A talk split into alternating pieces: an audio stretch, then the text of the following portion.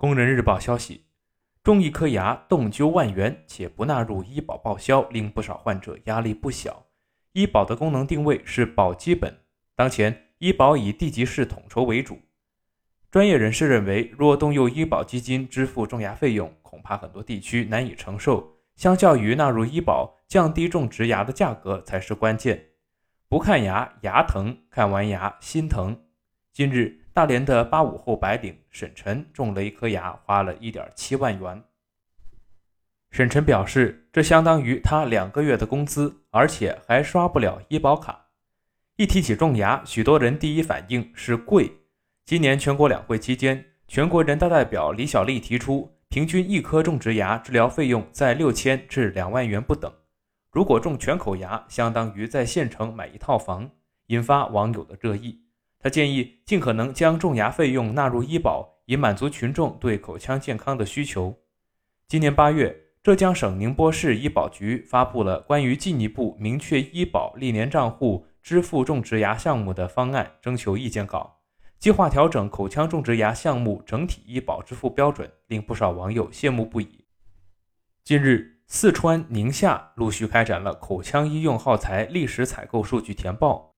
分析人士认为，这些举动释放了一个信号，即种牙有望通过集中采购以量换价，减轻患者的负担。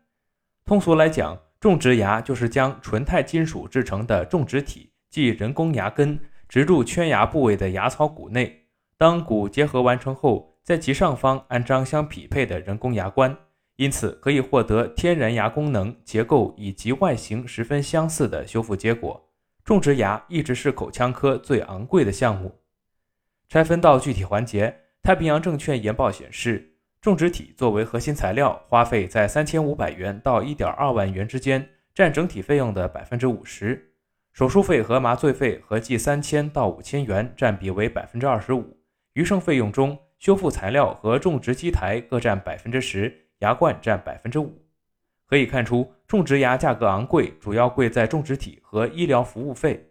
有分析报告指出，市场上的种植体以欧系和韩系等进口品牌为主，国产品牌份额不足百分之十。某三级口腔专科医院医生周炳元告诉记者，不少进口品牌种植体的价格是国产品牌的三倍。相比之下，国产品牌起步较晚，仍然处于技术的跟随阶段，仍然缺乏临床数据支撑。虽然价格低，但医生不愿意试错，患者的接受率也不高。有的费用不被公开承认，但却不可忽视。一名修复材料的厂商黄亮先生透露，由于竞争陷入同质化，商家在营销推广上投入颇多。他表示，牙耗材价格背离了真实价值近万元一颗的进口种植体，有一半的费用其实是用于铺市场。同时，国内种植医生的稀缺也推高了价格。北京大学口腔医学院副院长林野曾经表示，要把一颗牙种好，光材料好还不够，还需要更好的临床训练。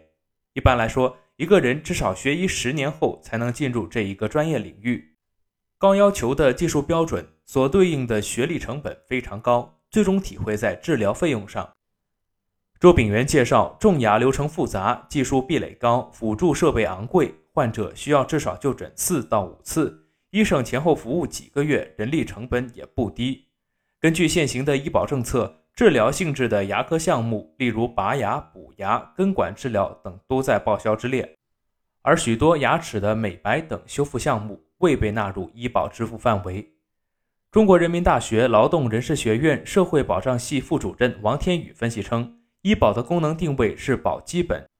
他表示。种植牙并非缺牙修复的唯一选择，可以通过价格更低的活动义齿、固定义齿来代替，所以在绝大多数国家都属于自费的项目。然而，随着经济社会的发展，人们更渴望高质量的生活。活动义齿和固定义齿虽然价格相对便宜，却存在异物感强、需要磨损天然牙齿等弊端，因此越来越多的人还是选择了种植牙。去年，济南市政协曾提议。扩大口腔医疗统筹报销范围，建议将种植牙钉材料纳入统筹基金的支付范围。后来因条件不成熟而并没有成型。宁波此次从医保历年账户入手，计划为市民建立历年账户可支付的种植牙品牌目录，支付标准为国产材料费一千元，进口材料费一千五百元。此外，还涵盖种植体、机台、牙冠、修复附件和配套工具等耗材的费用。医疗服务费两千元，包括口腔 CT 等相关辅助检查费用，以及种植牙后半年内的医疗服务费用。王天宇解释说，医疗基金由社会统筹基金和个人账户构成，公众所说的报销由统筹基金支付。而医保历年账户指的是个人账户中的资金结余。宁波此举意味着患者可以用医保的历年账户中的钱支付种植牙费用，其意义在于进一步活用个人账户，利用好医保保存量。那么，如何实现降价呢？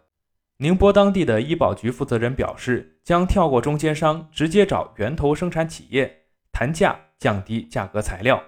周炳元认为，这其中还有可以探讨的空间。不是种上牙半年不出问题就一劳永逸，还要算上术后维护、定期复查、修复等费用，方案暂时没有考虑进去。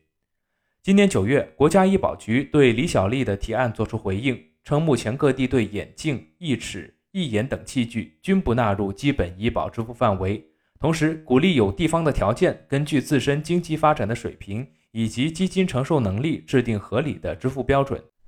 既然如此，宁波的方案是否有望落地并且推广呢？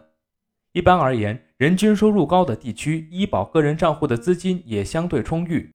相关数据显示，宁波城乡居民人均可支配收入在去年达到了五万九千九百五十二元，在全国城市中排名靠前。有专家称，这也是宁波试点的底气。而二零二零年全国医疗保障事业发展统计公报显示。去年参加职工医保有三万四千四百五十五人，个人账户累计结存一万零九十六亿元，这也就是说，平均每人结余两千九百余元，甚至不够种一颗最便宜的牙。当前医保以地级市统筹为主，各地的年龄结构和经济发展水平决定了当地医保基金承受力以及种植牙的需求。王天宇表示。宁波此次放开个人账户支付，尚未动摇基金的可以承受能力。如果在将来涉及统筹基金，恐怕很多地区将难以承受。他认为，相较于纳入医保，降低种植牙的价格才是关键。与心脏支架、人工关节集采相比，不少专业人士认为，牙耗材集采可能会面临特殊的挑战。王天宇表示，牙科市场中民营占比很大，集采的逻辑是以量换价。若民营医院不愿加入，整体采购量上不去，会减弱议价能力。周炳元担心降价会影响医生收入，不排除公立医院牙医流向民营机构的可能。牙耗品供应商黄亮认为，降价是必然趋势。牙耗品品牌溢价高，集采有很大的降价空间，将倒逼企业从重营销转向重研发。未来种植牙行业进一步的人才培养和技术推广。将有利于规范医疗服务费。这里是羊城晚报广东头条，我是主播陈子燕。